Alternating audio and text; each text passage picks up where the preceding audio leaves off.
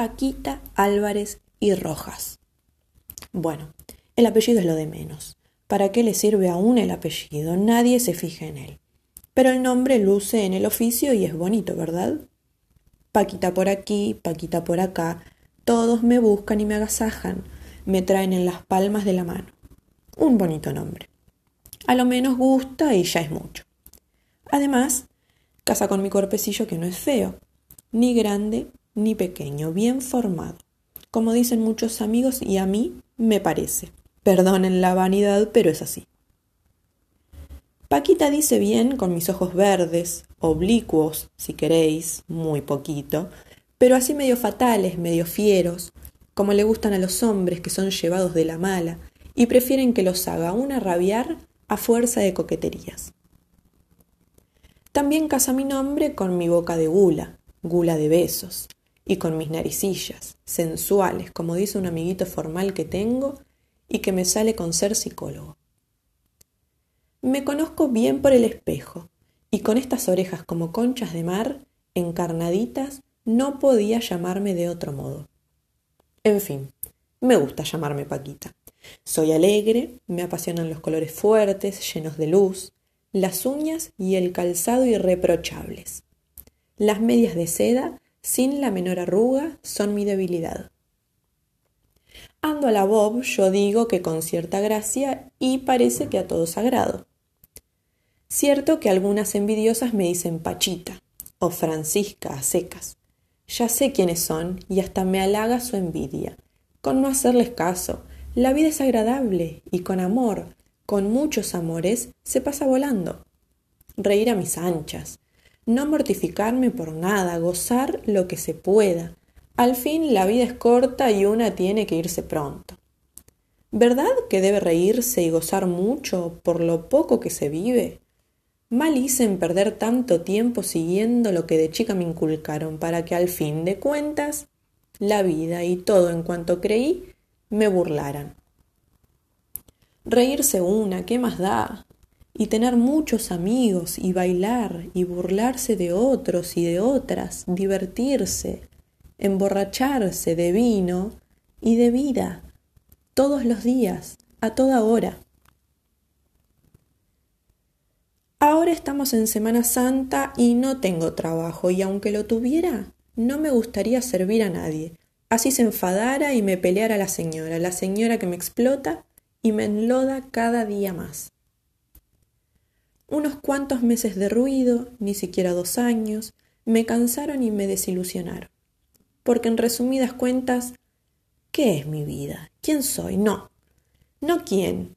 Eso solo se dice cuando se trata de personas. Más bien, ¿qué soy? Eso es. ¿Qué soy? como si habláramos de una cosa, de un traste.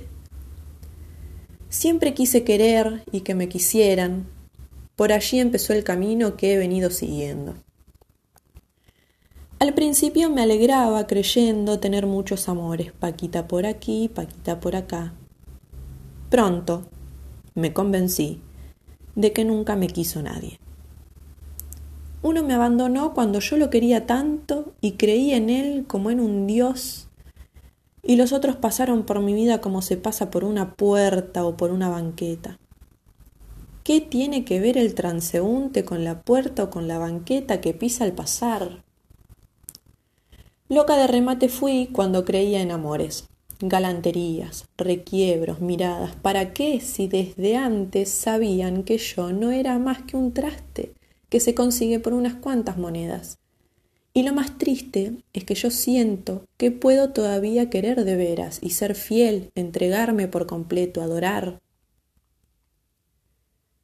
Si es esto lo que siempre quise y esperé, pero tengo encima una montaña de prejuicios, una fatalidad nos envuelve a todas. Por esto o por aquello caemos y ya no es fácil, casi es imposible levantarnos. Por locura, por capricho, por maldad.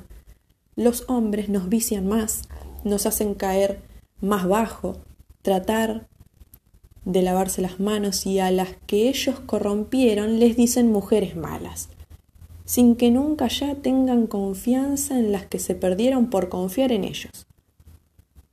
nos exigen mayores degradaciones.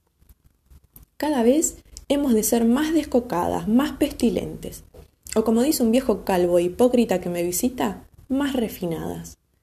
Y cuando desquitan su apetito de bestias que no pueden dominar, nos desconocen y nos desprecian. La gente, que se dicen decentes, ni nos miran. Los otros nos miran, nos burlan y nos dejan.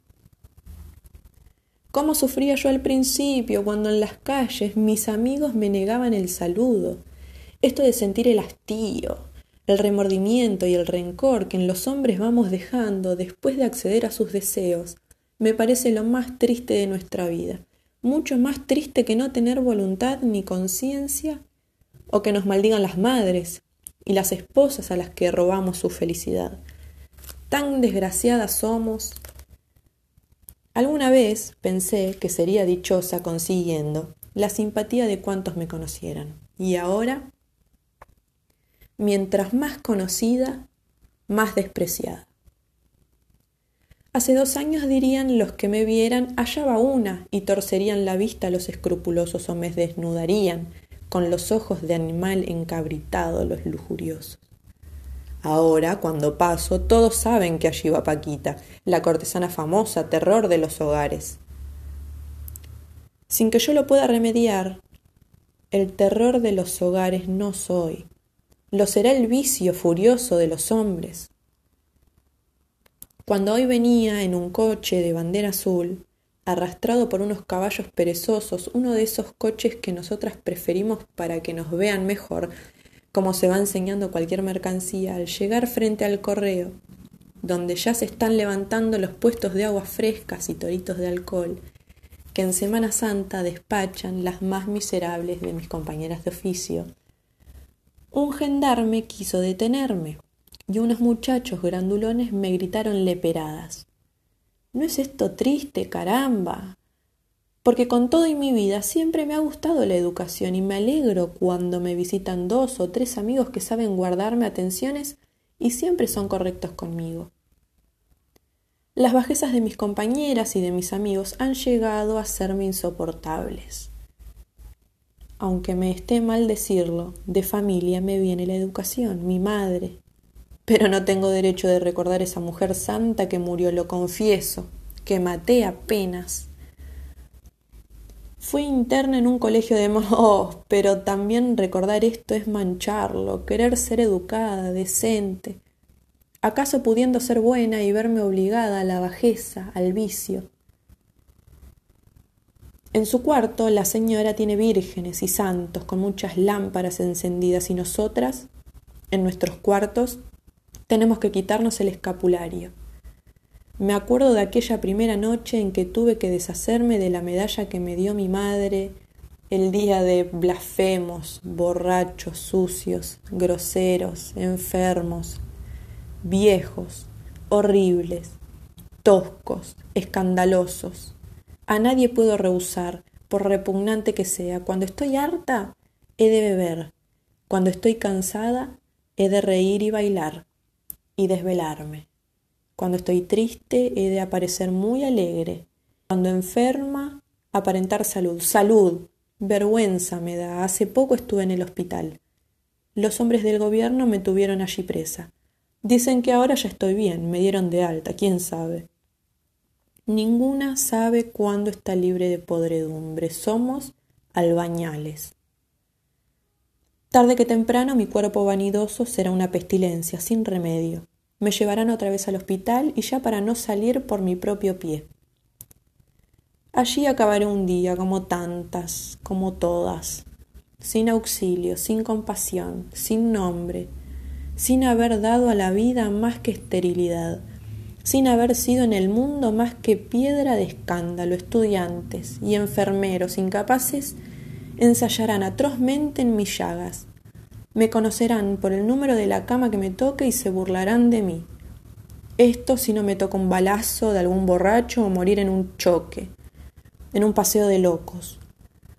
Mientras seguirá el ruido, el ruido triste, el mareo del ruido, el ruido que mata, ¿Hay peor que el trajín de estas casas? Unos meses más, unos años y después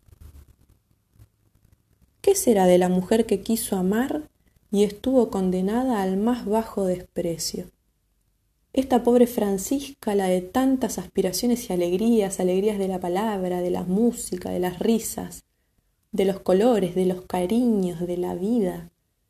Semana Santa, ¿y qué si soy un trasto ambulante? En el mundo hay una tristeza resignada. Mi tristeza es aburrimiento, desesperación. Las iglesias se cubren de morado y yo estoy teñida de negro. Amor, te esperé desde muy temprano. Ahora que anochece, conozco que no vendrás ya, ilusión de amor.